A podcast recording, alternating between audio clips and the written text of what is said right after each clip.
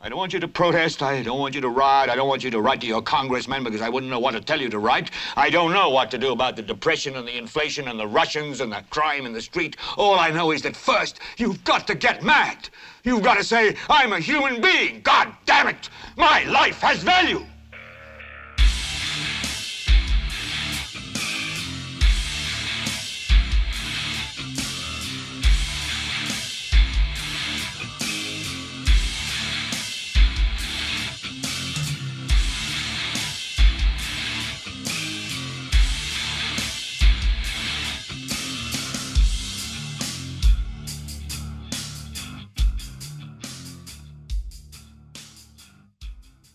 Esto es GLBT para Leviathan Podcast. Yo soy Carlos Rodríguez Dusan. ¿Cómo está, gente? nuevo programa. Gracias por estar conmigo. Espero que hayan tenido un buen fin de semana largo. Yo sé que yo lo aproveché para poder dormir y jugar The Witcher 3. Yo sé que llegué un poco tarde a jugar Witcher, pero eh, ha valido la pena. Eh, bueno, como pueden ver en el título, esta semana voy a estar, les voy a estar hablando un poquito de The Matrix, la película lanzada en 1999 por las hermanas Wachowski. Pero antes de eso, eh, bueno, antes de eso, la recomendación también viene esta semana. Y este, un breve comentario sobre el 11 de septiembre, que acaba de pasar el aniversario número 20 del 11 de septiembre, los atentados terroristas en Nueva York. No es tanto un comentario como una breve reflexión de qué tan lejano hemos dejado esa época en nuestra mente para los que estábamos vivos, conscientes, por lo menos, porque si uno está en la escuela o uno está en el kinder, como que no cuentan tanto estos eventos porque uno tal vez a lo mejor no los, no los tiene tan frescos, pero si estábamos en el cole o los que estábamos eh, empezando la universidad, fue algo que realmente nos cambió la visión eh, del mundo, no solamente cómo percibíamos nuestra realidad, por cierto, el comentario muy de la mano con el tema de hoy, eh, sino cómo nos hizo ver de una manera diferente también a Estados Unidos, eh, a su poderío y a su vulnerabilidad, a pesar de todos los, eh, de toda la propaganda que recibimos constantemente de lo maravilloso que es eh, nuestro vecino del norte. recuerdo perfectamente la mañana, cómo me levantaron para contarme lo que estaba ocurriendo. Me alcanzaron, a, mi mamá me alcanzó a levantar cuando el primer avión ya había chocado en una de las torres. Estábamos viendo televisión en vivo cuando vimos el segundo chocar contra, el contra la segunda torre y ahí fue cuando primero creíamos que estaban repitiendo eh, el choque de la primera, cuando nos dimos cuenta que estábamos literalmente viendo en vivo como un segundo avión se estrellaba con la segunda torre la, la primera impresión en ese momento, honestamente, fue miedo. Fue miedo. No exactamente por nosotros, sino por el significado, por lo que podía empezar a ocurrir en ese momento. Lo primero que se me vino a mí a la mente y la gente que tenía alrededor mío es eh, literalmente Tercera Guerra Mundial. Y no es de culpar, y creo que no, nadie tenía la culpa en ese momento de sentirse así, ya que los medios nos tenían, por lo menos a nuestros papás, a nuestros abuelos durante todos los 70s y 80s, eh, nos estaban preparando para una guerra de una magnitud global que se vería a lo mejor de una manera tan impactante como lo estábamos viendo en esas imágenes. pues digo, va, muy de acuerdo con el tema de hoy por el hecho de que fue el evento que rompió por completo lo que quedaba de inocencia a la hora de ver la política norteamericana internacional, no por... no tanto por ver el evento que fue... eh, se puede decir, morbosamente espectacular que tener en cuenta que cada, una, cada vez que veíamos uno de sus aviones chocar contra una torre estábamos viendo personas morir instantáneamente y otras morir quemadas, luego otras de la desesperación lanzarse al vacío desde pisos increíblemente altos. por cierto, hay un documental muy bueno que no, lo he visto en su totalidad, que es este enfocado en los en varios de las personajes que pudimos, de varias las personas que vemos lanzarse de los edificios a su muerte, al vacío. Que creo que, bueno, tengo que primero terminar de verlo, pero recomiendo que todo lo veamos. Nos demuestra el, lado humano de, la, de lo que vendría a ser, eh, de lo que vendría a desatar una guerra que también, por cierto, eh, Estados Unidos acaba de concluir en Afganistán porque ese fue el inicio, fue, ese fue el detonante para la invasión norteamericana de Afganistán y después de Irak, aunque Irak no tuvo absolutamente nada que ver en el 11 de septiembre. Pero sí, fue, fue un instante en el cual eh, el verdadero miedo a que un evento de magnitud global llevara a la muerte de cientos de miles de personas, lo cual sí fue así, pero fue en el Medio Oriente y no en América Latina. como les digo, es, es de reflexionar para ver eh, cómo en ese instante, cómo ese día em, se terminó, digamos, de caer la careta de la expectativa de que Estados Unidos era un buen imperio. En ese momento fueron atacados, miles de inocentes murieron, fue un acto de terrorismo sin ningún tipo de, de provocación directa. pero cuando uno empieza a estudiar la historia de lo que ha hecho Estados Unidos alrededor del mundo en países más pobres para controlarlos, uno se da cuenta de que varios eventos como este, a lo mejor no tan espectaculares, pero eventos como promoción de guerras civiles, asesinatos de líderes eh, sociales, inicio eh, de guerras internas, desapariciones, cosas, actos que la CIA había llevado durante años que nunca habíamos visto de una manera tan, eh, tan viva eh, en una televisión, se estaban materializando en contra de los Estados Unidos en ese momento. yo creo que a todos nos cambió Ah, yo, yo me acuerdo que al principio tuve la esperanza de que Estados Unidos iba... La única forma de que Estados Unidos le demostrara al mundo que sí era honestamente un...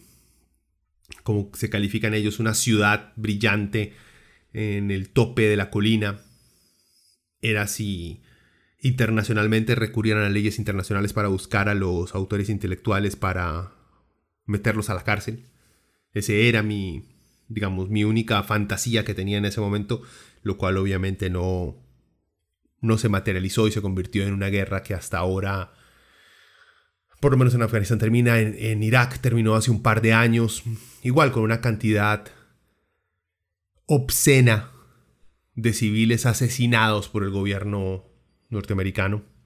Y este fue el canalizador perfecto para eso y para que sus empresas armamentistas y de seguridad se hicieran billonarias en dos guerras en el Medio Oriente y parte de Asia.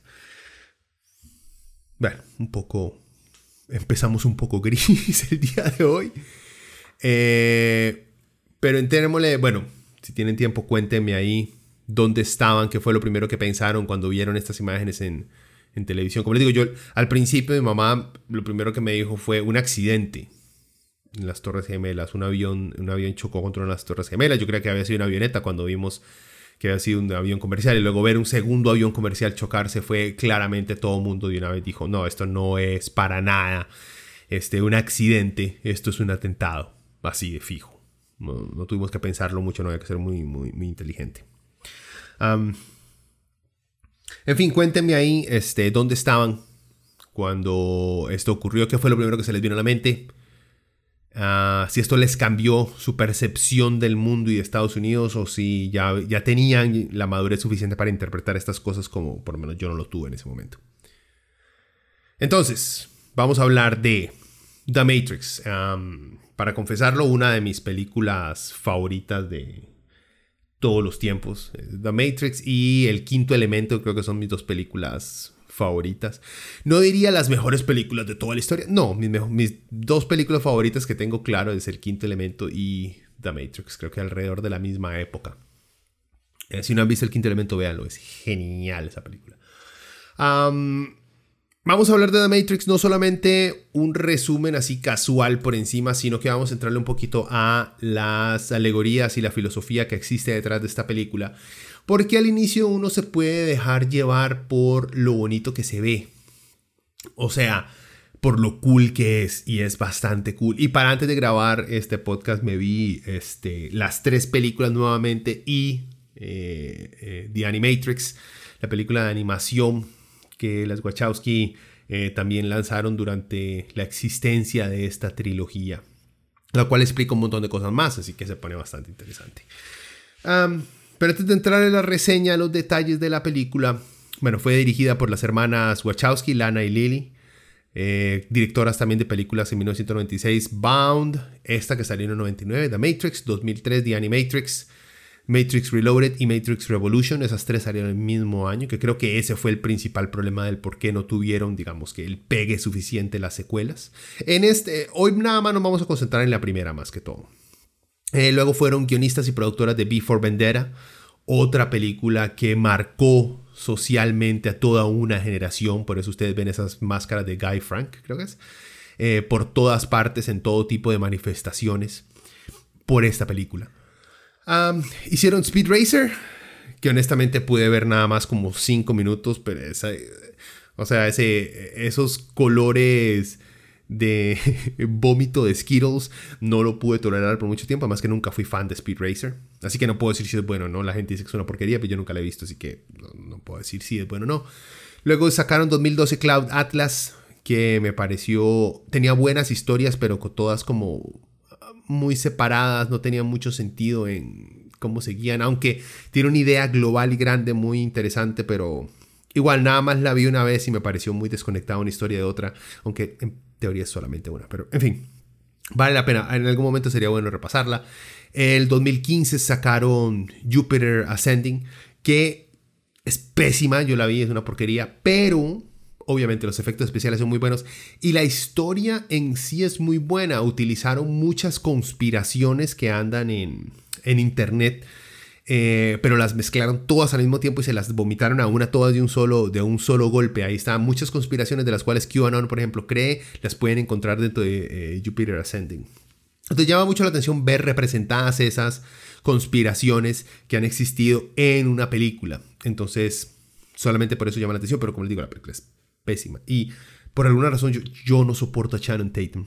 O sea, mi esposa lo ama después de ver este eh, Magic Mike, como la mayoría de mujeres, pero yo no me soporto al Mae. Pero aquí sale, y también sale este Jackie eh, de That 70 Show, eh, Mila Kunis. Ah, bueno, en el 2015 también sacaron la serie Sense8 en Netflix.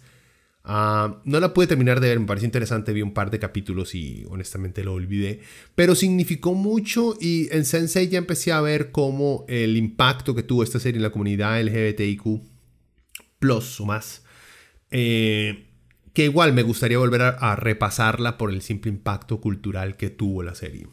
Eh, y bueno, eh, obviamente que esto de reseñar la primera película de The Matrix nace por haber visto el trailer eh, o el teaser de la película que se viene, en, eh, creo que es a finales de este año, The Matrix Resurrections, con John Wick haciendo el papel de Neo nuevamente.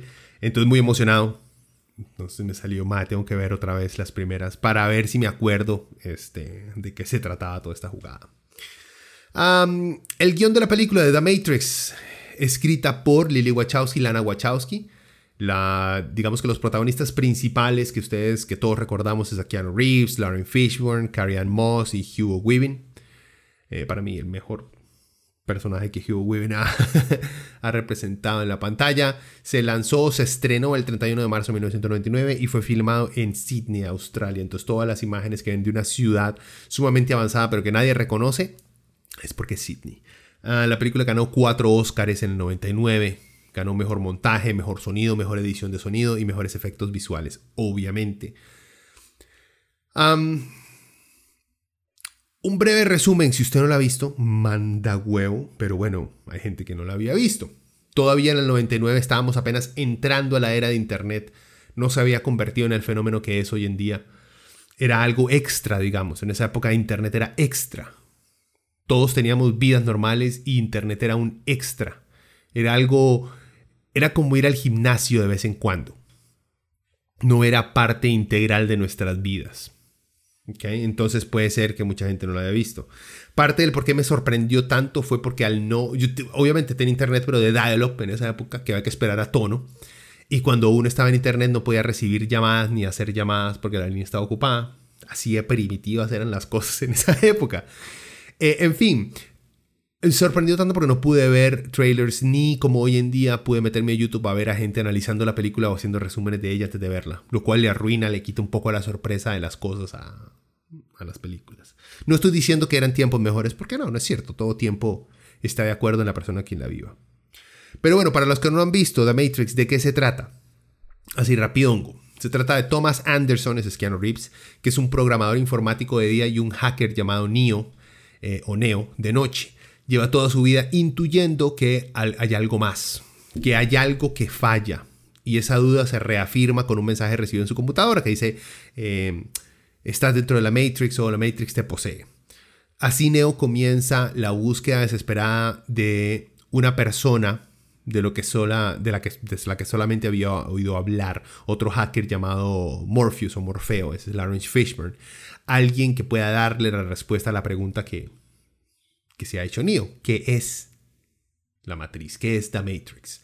Neo descubre que el mundo en el que creía vivir no es más que una simulación virtual, algo que ahora los billonarios de las industrias tecnológicas han tirado por ahí que esa teoría como que les suena, pero ya en el 99 se hablaba de esto, muchachos, eso no es nada nuevo. Eh, bueno, Neo descubre que él, eh, que en el mundo en el que él quería vivir no más que una simulación virtual a la que se encuentra conectado mediante un cable enchufado en su cerebro. Las miles de millones de personas que viven conectadas a su alrededor están siendo cultivadas del mismo modo para poder dar energía a las máquinas en un mundo post-apocalíptico. Esta ilusión colectiva o simulación interactiva es conocida como The Matrix, la matriz. La simulación intenta recrear el modo de vida humana tal y como era a finales del siglo XX. En esta película la historia se enfoca en el descubrimiento de Neo o Neo, de sus poderes y de la profecía que augura que él acabará la guerra entre las máquinas y los seres humanos. Eh, en la primera película y la trilogía en general podemos hablar que se tratan tres temas principales. En esta primera se habla mucho de la libertad de elección. En inglés le dice mucho eh, eh, eh, they can choose, ¿ya? La libertad de poder escoger, el escoger en sí. Neo escoge durante toda la película. Él escoge libremente. Puede decir, podemos hablar de, libertad de elección como, como, libre albedrío si lo estamos tomando como algo un poco más religioso. Lo cual la película tiene matices religiosos, hablando de profecías y de esperanza y de fe, pero no es, digamos, que lo principal que por lo menos que uno agnóstico pueda sacarle. Que alguien con una vida espiritual, por así decirlo, un poco más profunda, puede ver algo más religioso, está bien y supongo que fue escrita para eso también. Toda buena también todas las interpretaciones que les estoy dando aquí son interpretaciones personales o de alguien más. Eso no quiere decir que sea una verdad absoluta. Toda obra de arte, sí, yo considero a The Matrix una obra de arte. Toda obra de arte tiene múltiples interpretaciones según las personas que la logren admirar. En fin, bueno, en esta primera película el enfoque es más o menos en eso, en el libre albedrío, en la libertad de elección. Eh, Neo, desde el principio, escoge seguir al conejo blanco él escoge no bajarse del carro y quedarse con Trinity. Él escoge tomar la píldora roja. Escoge no cooperar con el agente Smith. Eh, escoge creerle al Oracle, a la Oracle, escoge rescatar a Morpheus, escoge no huir, escoge no morir, escoge, pero él siempre escoge y se hace una reafirmación muy fuerte en cada una de esas escenas y momentos a lo largo de la película que lo importante es la libertad de escoger, a pesar de que existe supuestamente algo predeterminado, ese predeterminado no va a poder llegar a ocurrir si usted no escoge. Tiene que escoger. Es, es algo así como un mensaje de que sí, existe un destino, pero tiene que ser escogido por el sujeto. Si el sujeto no escoge su futuro, no va a poder llegar a tener ese destino. Lo mejor cambie si escoge algo diferente. Entonces, bueno, ya es algo, digamos que ahí se mezcla un poco con la fe, ¿verdad? Eh, en las siguientes películas, y esto fue lo único que de la primera película no me gustó tanto, fue cómo forzaron al final de la primera eh, el aspecto romántico de Neo con Trinity. A lo largo de la película no existe ningún tipo de conexión entre Neo y Trinity, la otra protagonista de la película, la, por así decirlo, segunda al mando, eh, después de Morpheus, la hacker Trinity. Eh, no existe ningún tipo de relación entre los dos sí se hablan y como que se llevan bien, pero no hay ningún tipo, no se nota por lo menos en la película ningún tipo de conexión que indique que se puede convertir en algún tipo de relación romántica entre los dos. Y eso como que se lo fuerzan al final de la primera película. Que hasta en el momento, no solamente ahora volviéndolo a ver, sino en el momento que lo vi fue lo único que no me gustó. Y Trinity es, digamos, es el catalizador, el catalizador a lo largo de la, de la serie, de la trilogía, de la importancia y el significado del amor.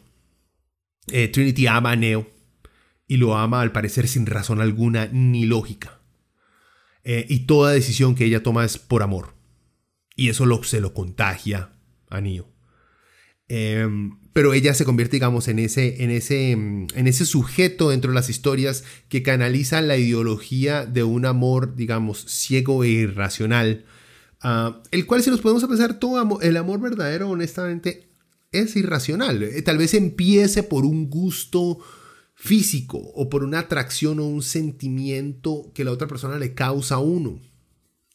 Que nazca tal vez por algo superficial, pero casi siempre se convierte en algo ilógico del por qué amamos a alguien.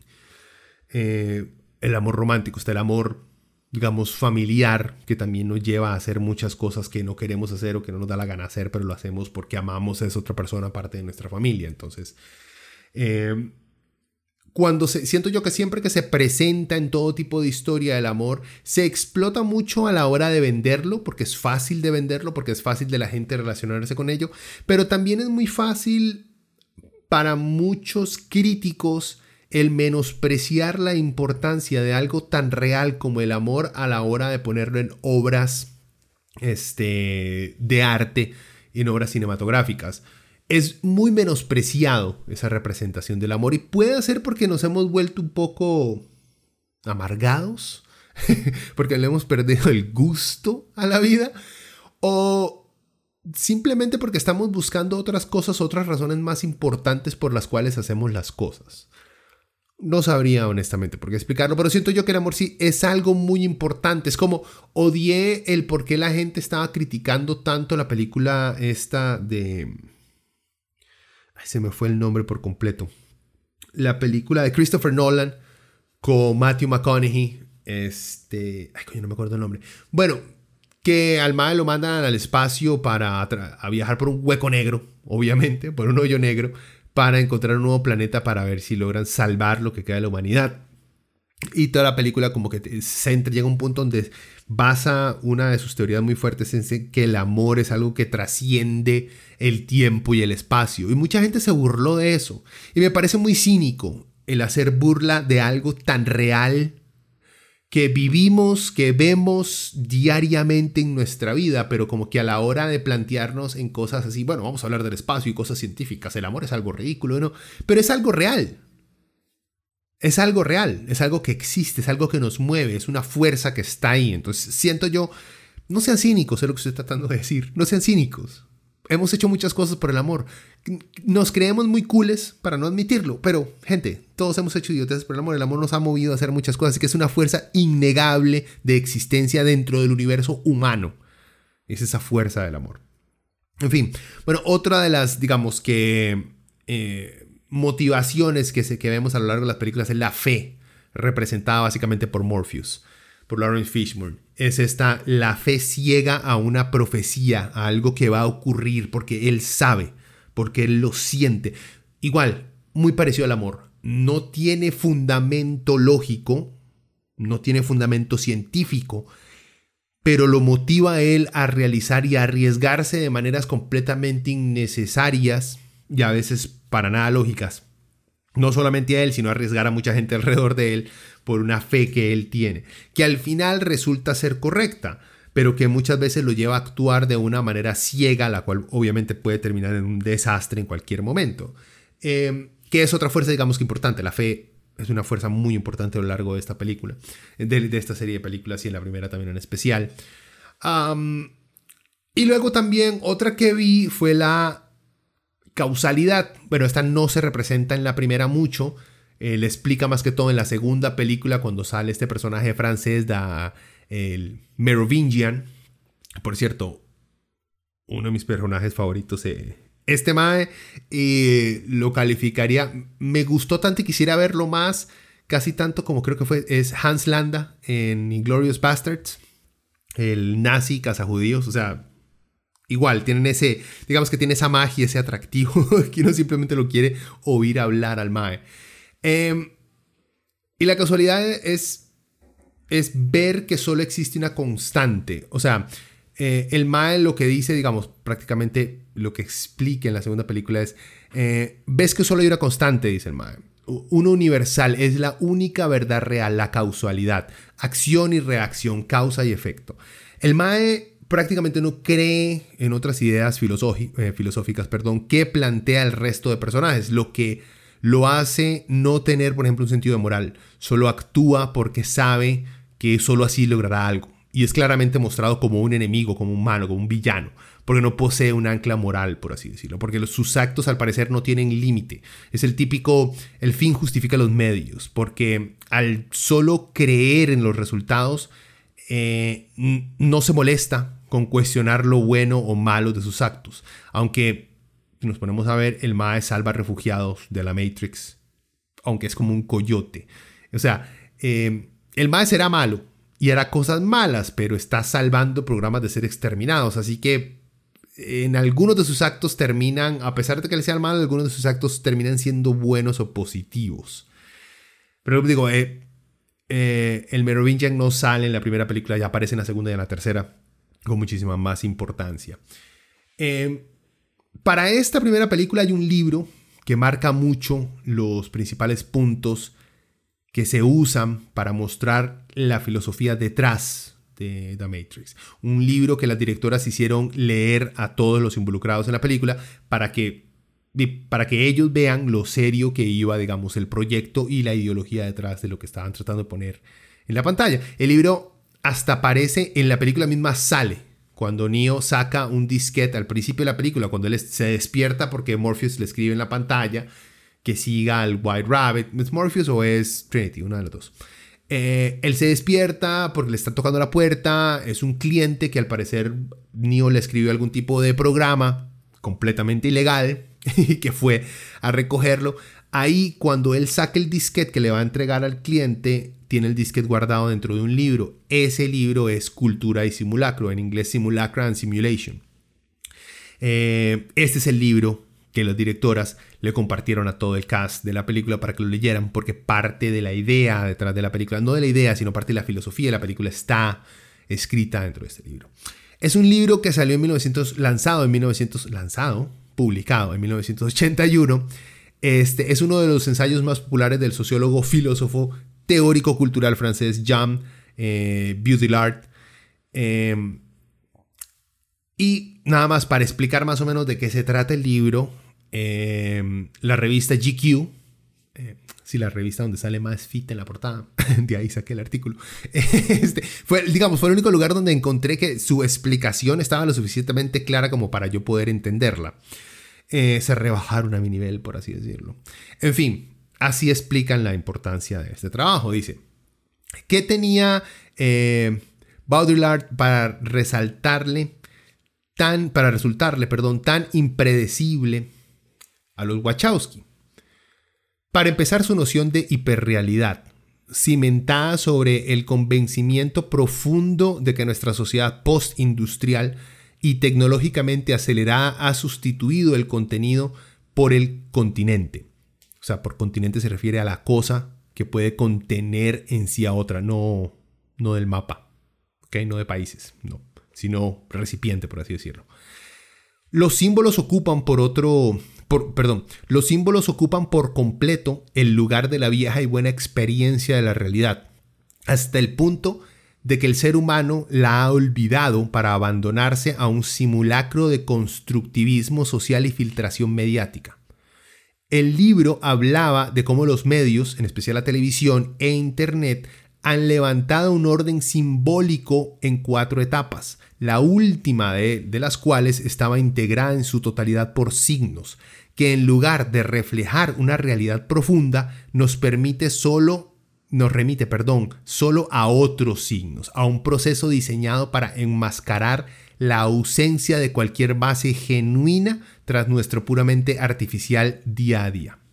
Entonces, yo leo esto y lo primero que me vino a la mente, lo primero que pensé fue eh, el mercadeo, el marketing moderno. Eh, el ver, por ejemplo, que Coca-Cola no nos vende bebidas gaseosas, lo que nos vende Coca-Cola es la idea de una familia cariñosa, de una sociedad inclusiva, tolerante. Ese sentimiento este, eh, cálido de aceptación, de amor, eh, esas navidades lindas con gente que nos quiere cantando villancicos, que hasta el osito del Polo Norte está tomando Coca-Cola pero no nos vende Coca-Cola en ningún momento la coca. No nos dicen, vean, sabe rico, vean, no los va a engordar, vean, no es tóxico, vean, no les da cáncer. No. Nos venden una sensación que nos va a hacer sentir parte de una comunidad, que nos va a hacer sentir bien, eh, y ni siquiera directamente, por eso les digo, si fuera que nos venden, ah, Coca-Cola con una fórmula que demostrada que tiene Valium, entonces usted se va a sentir muy... No, ni siquiera de esa forma, sino de una manera indirecta, nos muestran una simbología para vendernos otra simbología o un sentimiento, pero no nos muestran o nos venden una realidad que es el producto en sí. Igual ustedes lo pueden ver en Nike. Nike no vende tenis, no vende ropa deportiva. Nike vende una actitud, el just do it. ¿Ya? Ese amor, supuesto amor por ese espíritu deportivo y de competición y de justicia. Cuando no les importa tener prácticamente esclavos en Vietnam y en China produciendo sus tenis por precios ridículamente bajos mientras ellos se dan la semana libre. Pero ven, a, eso, a eso me refiero. O sea, me recuerda mucho, por cierto, leí esto y me recordó mucho lo que leí en el libro de eh, Naomi. Naomi Wolf, creo que. No, no, no es Naomi Wolf. Este, de No Logo. Eh, es una Naomi. No creo que sea Wolf. Este. Ay, tratando de recordarme. En fin, el libro se llama No Logo, búsquenlo. Es muy bueno. Habla sobre la evolución del mercadeo moderno y cómo ahora lo que se está vendiendo es prácticamente ideas, eh, sentimientos. Eh, en vez de productos. A eso, a eso hemos llegado. Y eso me recuerda mucho a lo que estaban hablando, a lo que se habla al parecer en el libro. No, no he leído eh, cultura y simulacro, pero suena muy parecido a eso, la, eh, la, la sobreexplotación de los símbolos y de cómo ahora consumimos más símbolos que productos de verdad, que realidades honestas. Y creo que esto ha empeorado con la importancia aún más del Internet hoy en día y de las redes sociales. A ver, un poquitico de café porque ahora está poniendo pesada. Ok, entonces continúa el artículo. Dice, en lugar de centrarse en los modos de producción, Baudrillard ponía el acento, perdón por, o sea, el más, el francés, su apellido es en francés y obviamente yo no hablo francés, así que estoy desbaratando por completo el apellido del mapa, no importa, es francés. En lugar de centrarse en los modos de producción, Baudrillard ponía el acento de su pensamiento en, en los de reproducción, la manera en que las masas liberadas ya de esa falsa conciencia que les diagnosticó el marxismo, se ha abandonado a un consumo voraz de imágenes falsas, convencidas de que el mundo real, por el que una vez mereció la pena luchar, ha desaparecido. Cultura y simulacro se valía de la prosa de Borges para aterrizar estos conceptos complejos, mientras que Matrix inventó su propia metáfora. Bebés humanos sumergidos en líquido amniótico y conectados a través de cables más orgánicos que mecánicos a una gran fuente de energía que, a cambio, presenta para ellos un simulacro sin apenas sin aparentes fisuras. Solo los más perspicaces o los que han sido despertados por un hombre con gafas de espejo redondas y sin patillas pueden darse cuenta de que el mundo en el que creen vivir desde la infancia no es real, en el sentido más amplio del término, sino en, en materialización de esa cuarta fase del simulacro que explicaba Baudrillard. Esas nociones o principios de los cuales se basaron algunas ideas para la película también se suma eh, la alegoría de la caverna de Platón, la cual no tenía la menor idea que existía porque nunca estudiaba nada de filosofía, pero me pareció increíblemente este, interesante. Eh, y más o menos se trata de esto, donde básicamente nos dice que hay realidades más reales de las que percibimos y que percibimos las cosas dependiendo de nuestras situaciones. Que si alguno de nosotros lograra ver la otra realidad, la realidad más real, y tratara de liberar a los demás, a sus compañeros, a sus sociedades, los otros llegarían a tal punto de matarlo por querer destruir, o sea, por defender esas realidades que eh, uno les está tratando de desbaratar, mostrándoles las cosas que son más reales aún. Eh, ahí les estoy dejando el link abajo eh, sobre un video de 8-Bit Philosophy en YouTube que lo explica muchísimo mejor porque es sobre eh, si nacen eh, unos cuatro o cinco tipos en una caverna y solamente se les deja ver a la pared y lo que tienen por detrás son unas luces. O sea, ahí explica más o menos toda esta vara de a qué se refiere con eh, realidad, más que todo usando sombras. Si la sombra de una espada es real, porque usted la puede ver, está ahí enfrente suyo, esa sombra es real, ¿ok? Pero hay algo más real que esa, que esa sombra de la espada, que es la espada en sí. A eso se refiere, a eso se refiere cuando se dice más real que lo real. ¿Ya? Eh, en fin, muy interesante, como les digo, y se nota obviamente porque está hablando toda esta, toda esta temática de qué es real y qué no es real, o qué es real, pero que puede ser más real aún.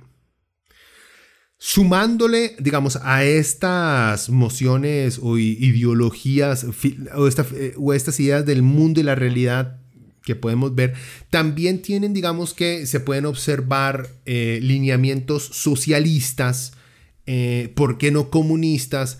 Eh, en el simple hecho de que uno de los actores que representa en la segunda y la tercera película a uno de los sabios de Zion, la ciudad, esta última ciudad humana que las máquinas aún no han podido destruir en esta versión, porque al parecer se a Zion la han destruido seis veces. Spoilers, ¿verdad? Esta película tiene 20 años, gente, o sea, manda huevo. Eh,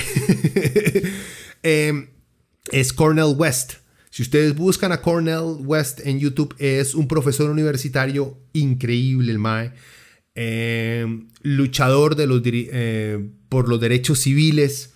Eh, apoyaba a Bernie Sanders y escritor de múltiples ensayos socialistas y de derechos humanos y civiles en Estados Unidos.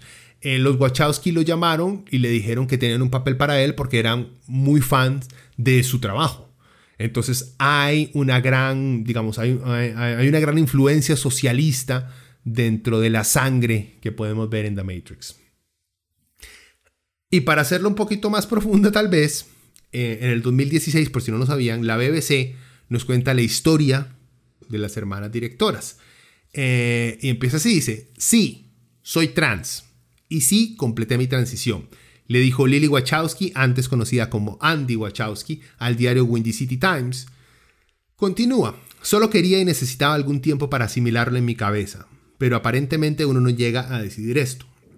Agregó la guionista y directora, quien dijo haberse sentido presionada a revelar su transexualidad a un periódico por un periódico británico. Esta no es, sin embargo, la primera vez que el dúo creativo vive un proceso de este tipo. En el 2012, Justo durante la promoción de la película Cloud Atlas, su hermana Lana, conocida hasta ese momento con el nombre masculino de Larry, también anunció su transexualidad. Las ahora hermanas son reconocidas en el mundo del cine por ser las mentes creadoras de la saga futurista, futurista de culto The Matrix, además de películas como Júpiter Asciende y B for Vendetta, entre otras. O sea, sí, Lily y Lana antes eh, se identificaban como hombres y ahora son las hermanas Wachowski, hicieron su transición, son mujeres trans. Eh, lo cual obviamente influye mucho en todos estos temas de filosofía también, ¿verdad? Eh, por eso también quería hablar de la Matrix y, la historia, digamos, trans que tiene, cómo afecta esa película y cómo ha afectado a la comunidad trans. Después de que Lana Wachowski hiciera pública su transición, muchos comentaristas y analistas de entretenimiento eh, comenzaron a hablar de la posibilidad de que The Matrix había sido escrita como una alegoría a la experiencia trans de las hermanas. En fin, esto o sea, The Matrix nació en el 90, salió, fue lanzada en el 99 y la terminaron de escribir creo que fue en el 97. O sea, y este, la primera de las hermanas este, hizo pública su transición hasta el 2012. O sea, fue escrita muchísimo antes de que empezara una, una, transición seria, pero estamos hablando de que cuando una persona trans es trans, es trans toda la vida. Simplemente que el proceso de llegar a afrontar cómo socialmente va a lograr hacer esa, esa transición en sociedad es lo que es jodido, porque vivimos en una sociedad mierda, que no podemos aceptar a la gente como quieren que las aceptemos. Entonces, en fin. Eh, entonces, eh, en una entrevista para Netflix, promocionando el documental, eh, un documental donde se habla sobre la, sobre, sobre transexualidad y transiciones, titulado Disclosure, eh, una de ellas dice, no sé qué tan presente, esta es Lana Wachowski, perdón, no sé qué tan presente estaba mi transición en el fondo, en el fondo de mi cerebro mientras lo escribíamos, refiriéndose a Matrix. Dijo Wachowski, siempre vivimos en un mundo de imaginación, por eso me incliné por la ciencia ficción y la fantasía y jugué a Dungeons and Dragons. Se trataba de crear mundos, nos liberó como cineastas porque pudimos imaginar cosas en ese momento que no necesariamente veías en la pantalla. Y refiriéndose al tema de las mujeres trans, dijo, Solo quería, necesitaba algo de tiempo para aclarar mi cabeza, para sentirme cómoda. Pero aparentemente no puede, uno no puede decidir eso, como lo había leído anteriormente. Eh, continúa dice, soy una de las afortunadas. Tener el apoyo de mi familia y los medios para pagar médicos y terapeutas me ha dado la oportunidad de sobrevivir a este proceso. Las personas transgénero sin apoyo, medios y privilegios no tienen este lujo y muchas no sobreviven. Bueno, ¿a qué se refiere Alan aquí? Dice esto porque en América Latina, según Red Black Trans, es la red latinoamericana y del Caribe de personas trans, la expectativa de vida de las personas transgénero es de 35 a 41 años de vida, cuando en promedio la expectativa de vida en el resto de América Latina es de 75 años. Ahora, solo para clarificar, es difícil encontrar datos precisos sobre la expectativa de vida de las personas trans en el mundo.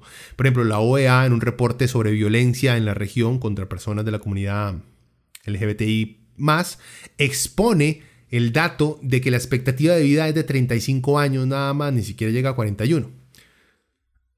La verdad es que la expectativa de vida es casi la mitad para una persona trans que para el resto de la población.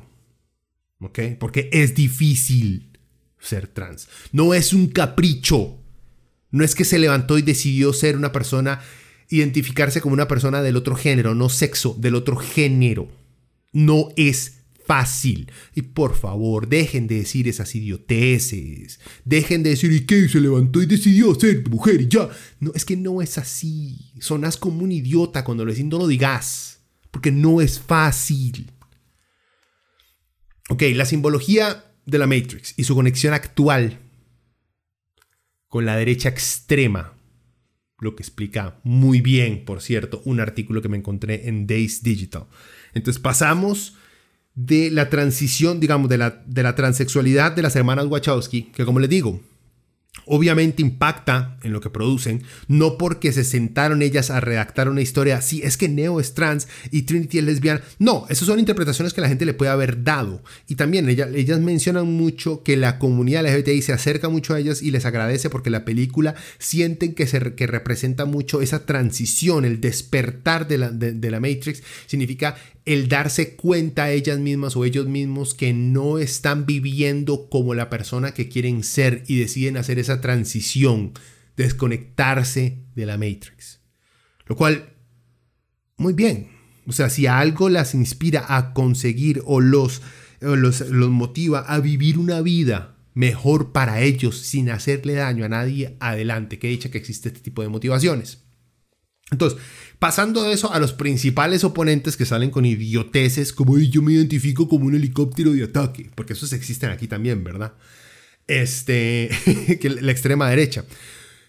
Si ustedes se han dado cuenta, la, Matrix fue robada en ciertos momentos por ciertos este, aspectos o actores de la derecha extrema, principalmente gringa, y luego se convirtió en algo que copiamos aquí. Eh, como les digo, me encontré este artículo que me pareció muy interesante en Days Digital, que dice, eh, lo que los creadores de la Matrix no esperaban es que en las, décadas, en las décadas posteriores a su lanzamiento, la película eventualmente se convertiría en un referente cultural para la Dark Web en el 2012 se lanzó el subreddit The Red Pill, tomando prestado su nombre del concepto de píldora roja píldora azul de The Matrix. The Red Pill se describe a sí misma como parte de la manosfera, manosphere, le dicen, la red en línea de sitios vinculados informalmente a, por su relevancia para los problemas de los hombres y el antifeminismo, muy importante eso, el antifeminismo.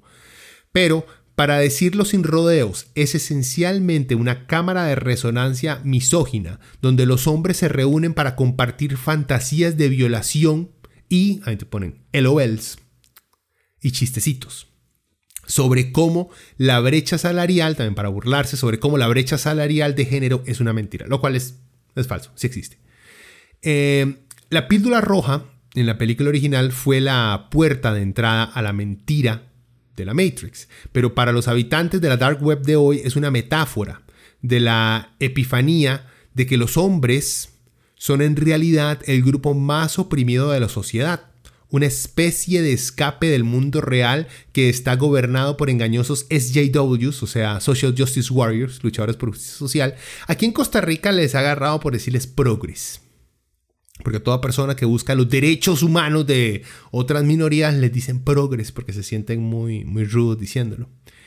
Me refiero progres, no estoy hablando del pack. Tranquilo, muchachos, que siéntese, siéntese, baje la mano.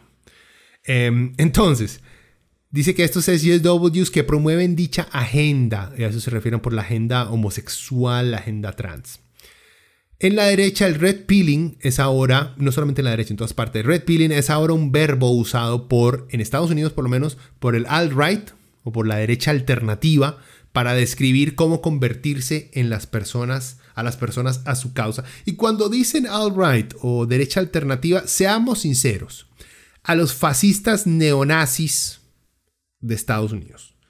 ¿Ok? No hay derecha alternativa. La derecha alternativa son neonazis y son fascistas.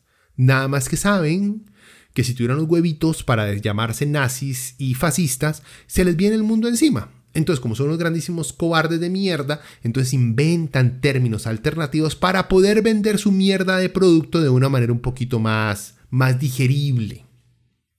Ok. Las películas originales de The Matrix aprovecharon una sensación de privación de derechos de la clase media blanca que solo se ha intensificado después de la, de la década perdón, de recesión económica y la política polarizante de hoy, en el tiempo transcurrido, desde su lanzamiento, la política se ha convertido en un juego de extremos y los jóvenes blancos de la derecha alternativa, o sea, los nazis y fascistas, han capitalizado la cultura en línea una vez glorificada por las películas de The Matrix, así como su simbolismo de la píldora roja para promover su causa.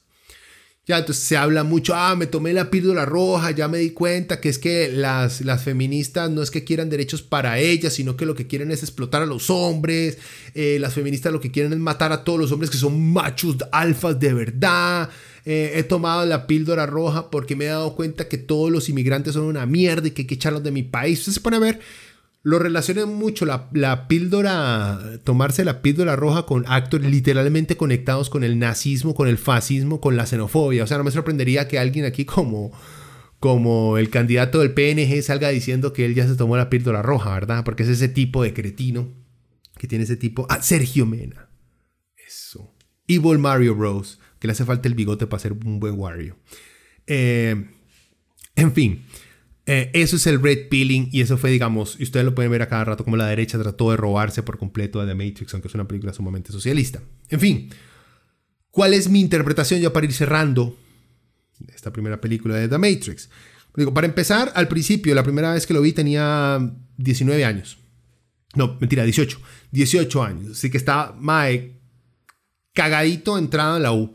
La vi y la tomé literalmente, como la toma hoy en día Elon Musk a sus cuarenta y tantos años. Yo a los 18 la tomé literalmente, o sea, mae, ¿qué tal si es cierto? ¿Qué tal si de verdad estamos viendo en una simulación? ¡Wow! me explotó la jupa, 18 años. Eso lo está pensando hoy en día Elon Musk, que la gente dice que es un genio. Ok, bueno. Después uno con el tiempo se va dando cuenta que es una alegoría, que la película tiene diferentes ángulos, diferentes interpretaciones, diferentes representaciones. No tiene que ser necesariamente algo exactamente igual. Esto puede ser interpretado de muchas maneras, como les digo, esto depende de la persona. Para mí, la película tiene, es una crítica al capitalismo de la época y se puede aplicar perfectamente hoy. Eh, aunque en ningún momento se habla, si ustedes ven, no se habla de plata. No es algo que se menciona mucho. Tal vez los malos hablan de dinero, pero los, digamos, los personajes principales nunca hacen mucha referencia o no hacen ninguna referencia que yo recuerde a plata, tener plata o nada por el estilo, o fama, o ser importantes, no. Le señalan a otros que son importantes por sus actos de liberación que van a cometer, sí, por eso, pero en ningún momento se habla de plata. ¿Ok? Pero es una, para mí es una crítica al, al capitalismo. ¿Por qué? Bueno, está la lógica, ¿verdad? Trabajadores en la primera, trabajadores adormecidos a su realidad, que son simplemente esclavos, eh, dentro de una eh, realidad que les presenta la ilusión de tener verdaderas opciones, em, como vivimos hoy en día, em, que tenemos la opción de siete restaurantes de comida rápida, pero todos son comida chatarra. Bueno, hay dos que no son comida chatarra. Ok, perfecto. Digamos que ahí se nos amplió nuestras opciones. Eh, tenemos una democracia en la cual podemos escoger el sistema en el cual nos gobernamos, pero nunca permitimos tener una opción en la cual de verdad cambie el mismo sistema, sino que siempre escogemos a los mismos partidos o a diferentes partidos, pero que todos posean la misma ideología de los otros para mantener el sistema exactamente igual. O sea, nunca escogemos un partido como el Partido de los Trabajadores como este, los fachos de Otto, de Otto Guevara, que literalmente han hablado de querer cambiar el sistema en sí. No, decimos que tenemos opciones, pero terminamos escogiendo siempre los partidos que tienen la misma ideología, la misma idea neoliberal, capitalista, con ciertos derechos para ciertas minorías que poco a poco hay que irse los reconociendo, pero no, no nos da miedo salirnos de esa realidad. Entonces vivimos dentro de un mundo en el cual tenemos muchas opciones, pero son falsas. No son opciones de verdad. Em, en fin, por eso creemos que somos libres porque no hay alguien diciéndonos que tenemos, qué es lo que tenemos que hacer en cada momento.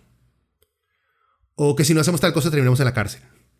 Pero si nos ponemos a pensar qué tan libres somos, ¿acaso tenemos la opción de no trabajar?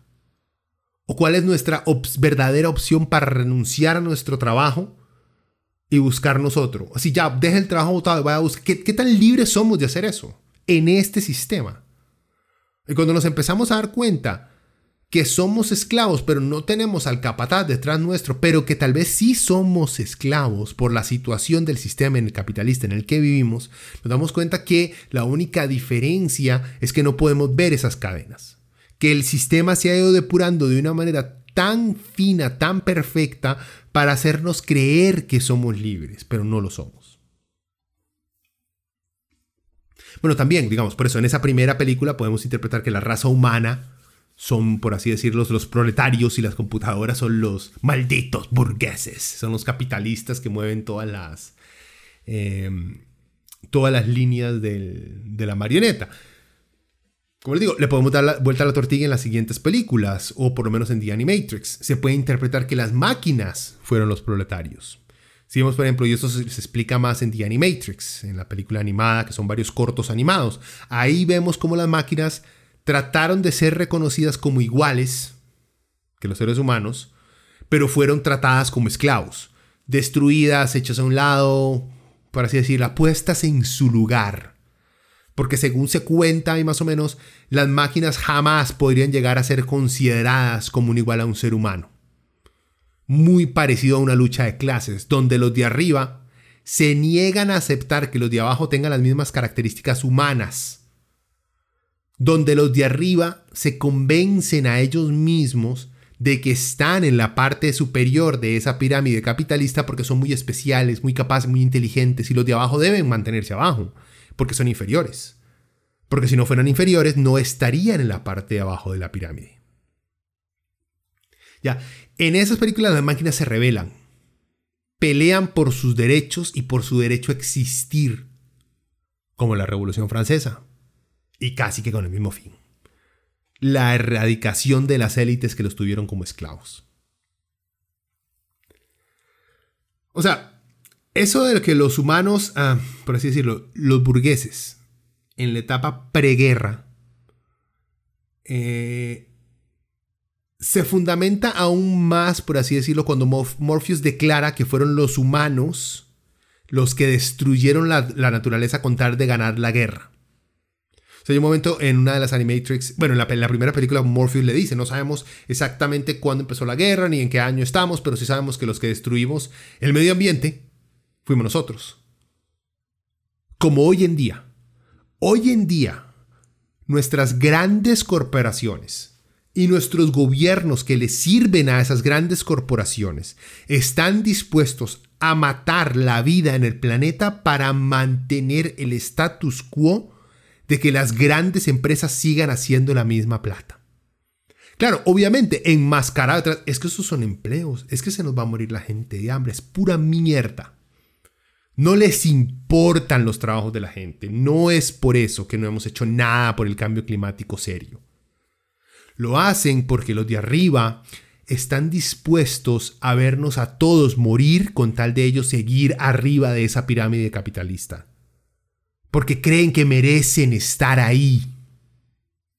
Cuando no es cierto, la mayoría de ellos fue o por suerte o porque papito les compró y les regaló absolutamente todo. Se nota también el sentimiento revolucionario, digamos que medio socialista, eh, eh, de las dos directoras al incluir, como les dije, obviamente a Cornel West dentro de los eh, dentro de uno de los roles, no principales porque nada más tiene como dos líneas en las dos películas, pero es parte, digamos, de los concejales, de los, de los sabios de Zion.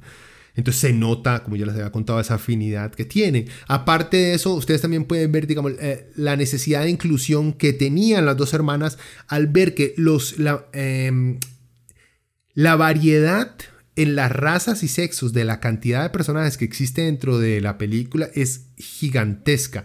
No es, no Sí, el protagonista es hombre blanco. Sí, ok, está bien. Es 1999. Pero ustedes ven, en todo, eh, digamos, en todo el resto de personajes, hay blancos, hay negros, hay asiáticos, hay, hindús, hay indios, donde hay indios, hay todo tipo de razas y mujeres poseen diferentes, este, diferentes características, perdón. Le pegué el micrófono. Este, tenemos eh, la mujer este, empoderada físicamente que agarra gente a pichazos, Trinity. Tenemos este, la mujer sabia que lo controla todo por detrás, The Oracle. Em, ¿Qué más? Tenemos eh, mujeres en una relación este, heterosexual normal que pelean porque, por su familia, la, en Matrix 2 y 3, en Matrix 3 más que todo, la esposa de Link, uno de los pilotos de los aviones, o sea, y es una mujer negra revolucionaria. Tenemos está muy bien planteada la variedad de personajes y también la insinuación de las sexualidades de los diversos personajes. Hay mucha variedad en todo el casting, por así decirlo, que existe dentro de, de The Matrix. Y por último, digamos que The Matrix demuestra o presenta mucho ese miedo que hoy en día eh, estamos viendo, que nos han expuesto nuestras élites. Eh, mercantiles, por así decirlo, por un nombre, para no decir burgueses.